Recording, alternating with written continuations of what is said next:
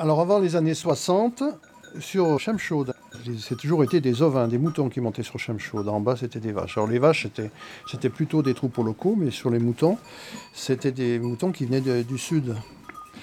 Et ils venaient du sud par le train, ils déchargeaient à la gare de ce qu'on appelait la gare de la petite vitesse, qui est actuellement euh, le polygone scientifique, enfin, la presqu'île.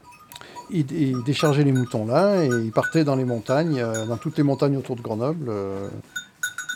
Euh, Beldon, Oisan, et puis il est remonté aussi un peu en Chartreuse. voilà, donc c'était une partie de ces moutons qui venaient sur Chamchaude.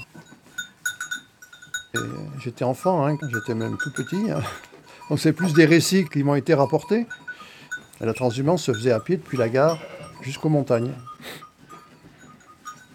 moi j'ai des souvenirs du boulevard Édouardé qui était complètement envahi par un flot euh, que je trouvais euh, énorme de, moutons euh, qui, partaient, qui partaient vers les montagnes ou qui revenaient, je ne sais pas dans quel sens est mon souvenir, si c'était à l'aller ou au retour, mais ils traversaient la ville de Grenoble. C'était plutôt sympathique quoi. S'il y avait des crottes de moutons sur la voirie, euh, personne s'en offusquait. Il y avait moins de géranium euh, qui était exposé euh, à la dent du mouton. Aujourd'hui, ça serait plus compliqué.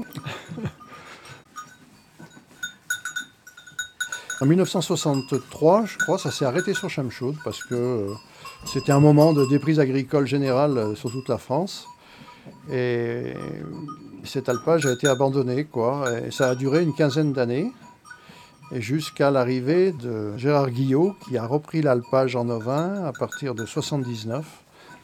Donc de 63 à 79, il n'y avait, avait plus de boutons sur l'alpage. Gérard Guillot, lui, qui remonté en 79, avait son élevage à Pommier-la-Placette, sur les versants ouest de la Chartreuse. Il prenait aussi quelques bêtes en pension en plus des siennes et il montait à peu près 500 bêtes sur l'alpage depuis 79. Il a arrêté dans les années 2000. Voilà.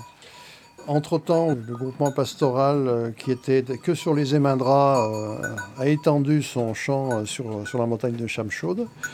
Et quand Gérard Guillot est parti, l'activité a continué avec une agrégation de troupeaux un peu plus nombreux, plus petits mais plus nombreux, pour, faire le système actuel.